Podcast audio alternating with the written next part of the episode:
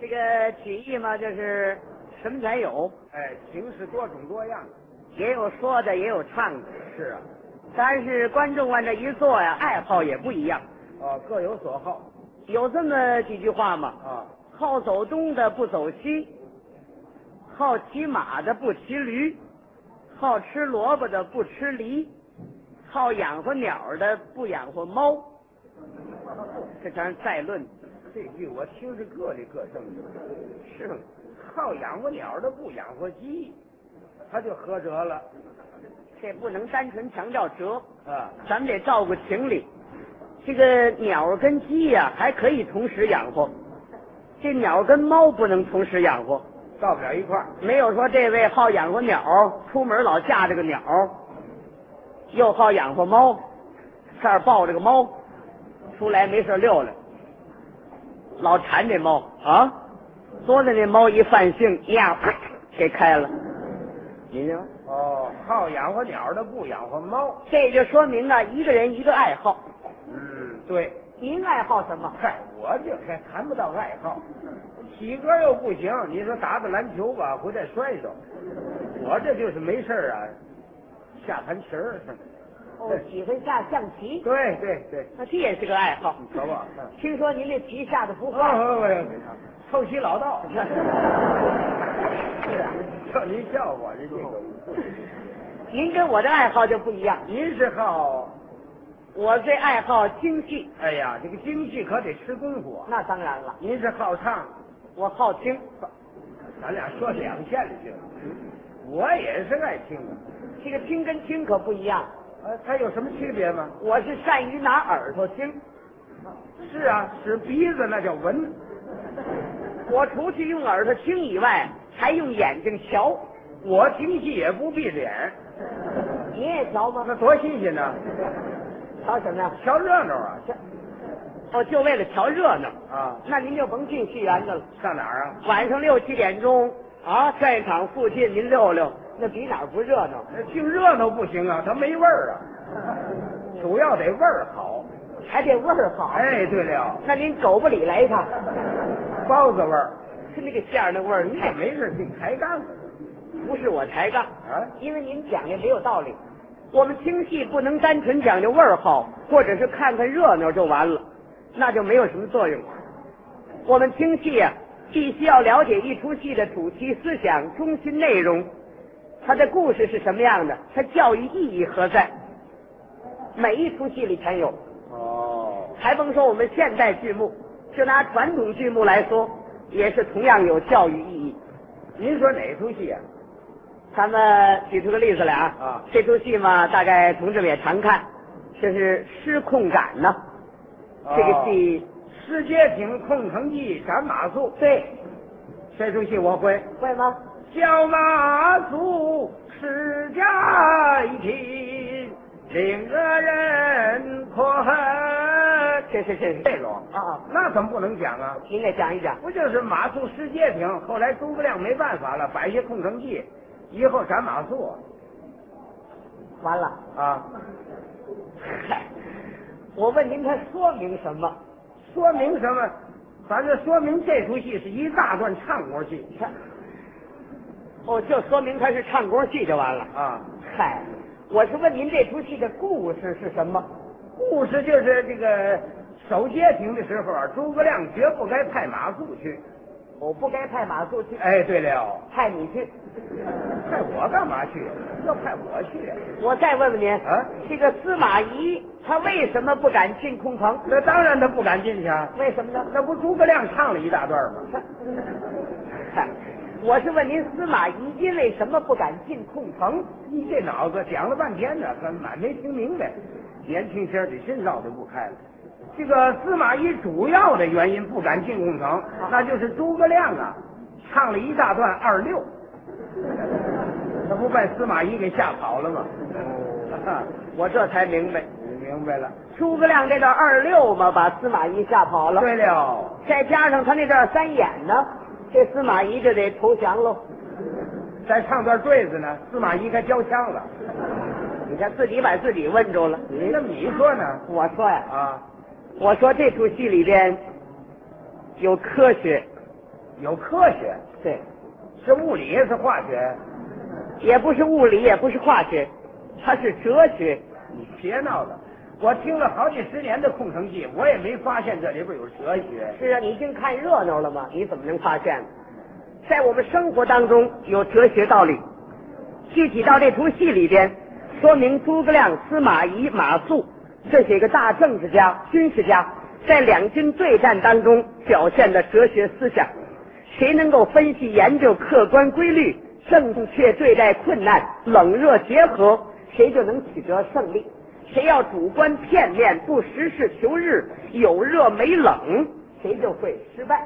哦，这空城计里都有啊。有啊，您细给分析分析，里边有这么三个主要人物。哪三个主要人物？首先来说就是马谡，马谡怎么样马谡，啊？嗨，马谡有缺点，马谡有缺点，对，那也分谁唱。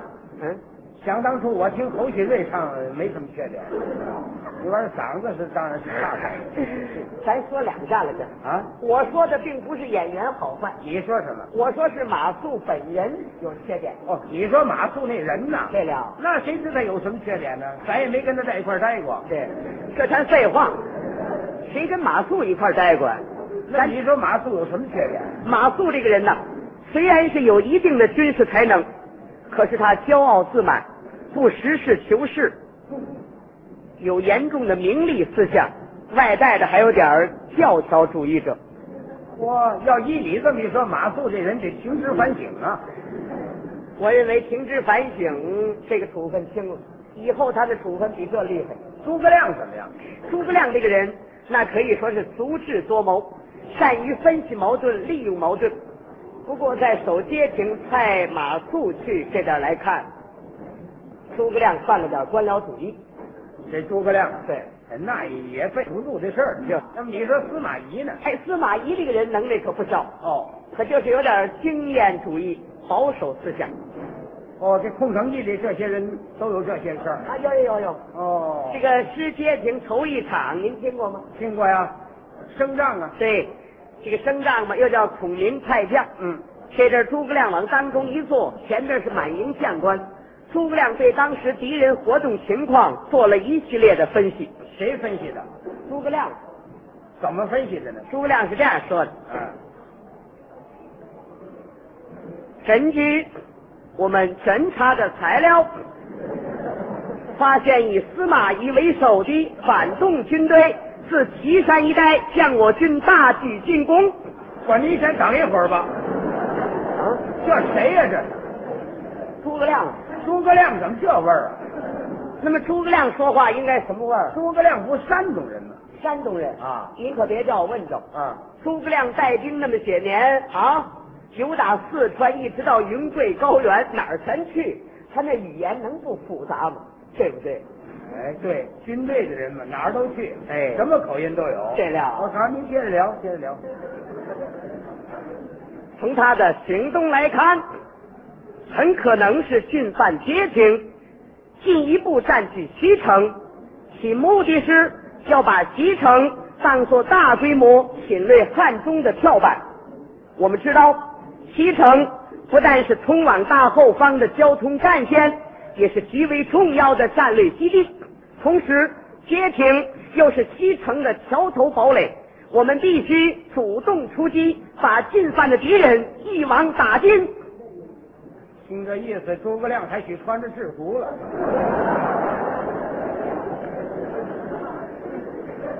这是一个具有决定性的战役，我们必须派出一位富有战斗经验的司令员进行指挥。这次出发的有步兵师、骑兵旅、炮兵连，必要的时候还可以出坦克进行掩护，或者是飞机轰炸。我您先等一会啊儿吧。说吧，您您您先等一会儿啊。哎呦，怎么这后汉三国里头还有飞机呀、哦，对了，后汉没飞机啊 可是诸葛亮那意思，返回有飞机才好呢。是啊，我要再不拦你呢，火箭也出来了。您这叫什么玩意儿？紧接着诸葛亮就这么一发挥民主，哦，这里还有民主。有啊，诸葛亮说，这个任务是艰巨的，又来了，是重要的，是光荣而伟大的，哪一位将军愿意去，就请自动报名吧。您这里的这个新名词儿可太多了，啊我是越听越糊涂。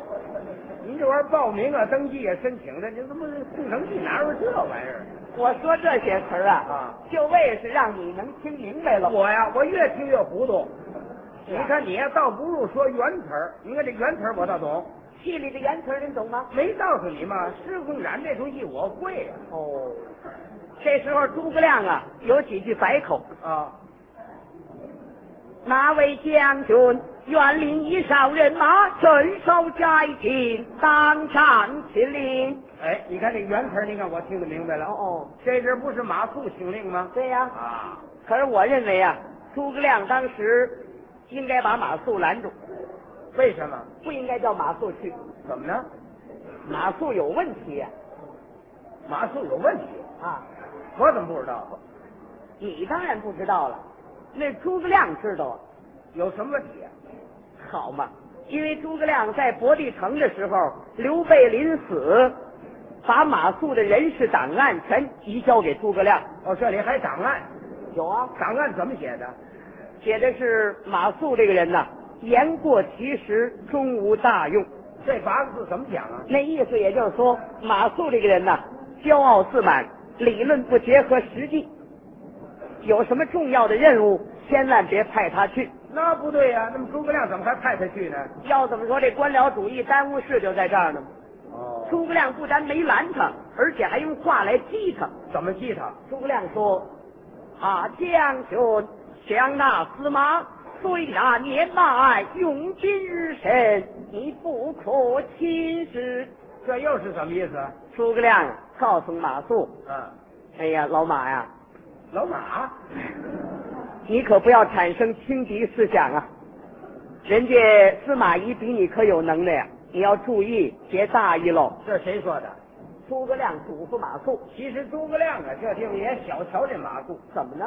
据我看，马谡能力也不小啊。马谡有什么能耐？你没听马谡说吗？说什么来着？俺马谡虽沉降，吃兵多年，这攻无不屈，断无不胜，何况那小小家一起，灾情虽小，战绩重大。倘有疏虞，愿俺军令施行，君无戏言，愿离军状，当上立来。 遵令。俺马谡我虎。隆咚锵啊，隆咚锵啊，鸡咚杆儿里杆儿，隆咚里杆儿，隆咚锵。嘿，您这干嘛呢？这啊，马谡签字啊！马谡签字， 哎，立完了军令状，他不得签个字吗？这马谡签字干嘛欠一笔虎啊？您拿手这比划一笔虎，这时候你还不知道了，什么马谡的小名叫虎这？是啊，啊，马虎马虎不是他。虎嗯你看这点他知道的倒挺啊透彻啊。我问问您，您这个金陵状什么内容啊？什么内容？就是这个，比如说这个街情一失了啊，啊我把这脑袋我输给你了，脑袋不要了，把脑袋贴起来。哎，骨头这要哎呀呀！我请问街亭你去过吗？没有啊？街亭的山势地形你调查过吗？没有，司马懿有多少军队你了解了吗？没有，到那儿战斗计划做好了没有？没有，没，全没有。既没调查研究，又没客观分析，你根据什么能守得住街亭呢？嗯，你又根据什么把脑袋切下来？你脑袋有富裕？没有，没有，这玩意儿哪有？就这么一个，这不还带出来了吗？您家里还存俩脑袋呢，你说你为什么要堵脑袋？你把我鼻子咬下去了，我咬你鼻子干嘛不直不瞪眼的干嘛这是？咱这不是研究马谡吗？这你可跟老猪了，马谡这个人呐，他呀，先立军状，后失三城，有热没冷，错就错在这儿。要叫我说呀，这马谡也多余。嗯，你说都不去，你舔这个脸子干嘛去呢？吃饱了喝足了没事儿你找地方下盘棋儿，啊，弄点酽茶一喝，完事儿一睡，是多美呀、啊！ 哎呀，那是你的生活逻辑，这这不是马谡。哦，依你说吧，马谡不应该请令，啊。满营将官嘛，也无人应声。那么这事儿，诸葛亮应该派谁去守街亭呢？那就派我去吧。我知道派你干嘛去？哦，大伙儿全知道司马懿厉害，谁全不敢去了。那诸葛亮怎么办呢？诸葛亮那就是打着白旗儿找司马懿投降去吧，是这意思吗？这么你说是去对呀、还是不去对呀、去是应该去。嗯，一个人有热情，不怕困难，这是对的。但是我们克服困难，不但要有信心，还得要有办法，不能光凭主观愿望来办事。哦，你这么一说，我这才明白。嗯，马谡这个人嘛，有勇无谋。对，不单是有勇无谋，哦而且是不服从领导，有严重的名利思想，外带的还有点自由主义。在哪点表现出来的？那不诸葛亮跟他个别谈话，他不听啊。又来了这个新名词，怎么还有个别谈话？有啊，哪点儿？诸葛亮派将的时候，把马谡单独叫过来进行个别谈话。诸葛亮是怎么跟他谈的？诸葛亮这样说的：啊，今从大地，非比寻常。我有一言将军听了了。哦，叫马谡听着。对，诸葛亮怎么说的呢？两国交锋，东个儿一个儿隆，龙虎斗。咚个隆个儿一个儿隆个儿隆，当啷当个。行了，甭抖楞了啊！你就这么点家当都抖楞出去了。你唱什么？你说吧。哥你说什么意思？说这就是个别谈话的内容啊。什么内容啊？诸葛亮说：“哎呀，马谡啊，对敌作战可不简单呐、是一场你死我活的斗争。你有你的任务，我有我的任务，上下的关系一定要搞好团结。该批评就批评，该表扬就表扬，纪律要严明，千万别犯自由主义。这《空城计》里有这个词儿吗？有啊，哪点儿？诸葛亮唱的几句原版不就这词儿吗？哦，刚才唱这词儿。啊，头一句“两国交锋，龙虎斗”，这怎么讲啊？这句话嘛，那就是对敌作战是一场你死我活的斗争，龙虎斗。”各为其主，统貔貅，你有你的任务，我有我的任务，都是为了自己的胜利。管待三军要宽厚，上下的关系要搞好团结，多注意战士生活。赏罚分明，莫要自由。哎，这就是该批评就批评，该表扬就表扬，千万别犯自由主 义。嗯这点还得翻译。哦，那诸这葛亮马谡呢？掰开揉碎，跟马谡这么一说呀，啊马谡是全当耳旁风，这马谡啊，太不虚心了。一句也没听进去。你看，结果到了街亭的时候，跟王平两个人在布置工作的时候，他还闹名利，很教条，不团结，犯主观。又来了。所有的缺点完全暴露出来了。是啊，马谡、王平在山顶上一站，这时候马谡就跟王平说了马谡说什么来着？：“王将军，你看在地行事，覆山排水，时有东西冲妖。若在山顶扎营，稍时则平朝来，冲上大家，喝酒一并不败。这谁说的？”马谡说的对，对呀、嗯对吗？有道理。哦，这个山顶扎营还是有好处的。有什么好哎，有这么一句话呀，上打下不费蜡，有道理，哦，这个马谡说的有道理。这这有道理。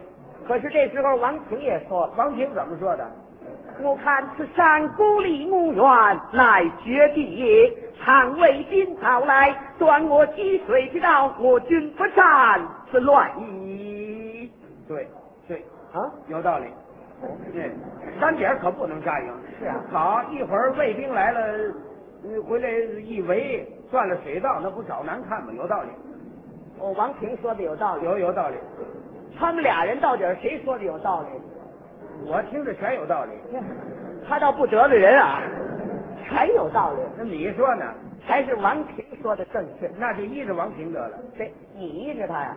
马谡不依着他呀？那不行，得服从真理呀、我讲真理。啊！对，你跟老马聊聊，我哪儿找老马去？他不讲真理呀、哦，紧接着，马谡又把教条搬出来了。又说什么？你可知今时有云：“是知死地而后生。嗯，马谡懂得还不少，”啊，不错。《孙子兵法》有这么一句是啊：“置之死地而后生。这句话怎么解” 释？这句话就是实在打不了了，那咱们就玩命了。啊嗨，这打仗要全靠玩命，那绝打不胜。不行。光玩命不行啊！这地方往平一想，哎呀，老马呀，你太主观了，别人的意见你咱不考虑考虑啊？行啊，我绝不能跟你犯错误，干脆咱俩分开了吧。王平拨了一半人马在山下，另外一地方扎营。这个仗啊，没个胜，他内部不团结。两个人在临分手的时候，嗯这马谡舔着个脸呢，还跟王平说呢马谡说什么？：“事成之后，非要做某家的丑活计，我将不敢。风登昌。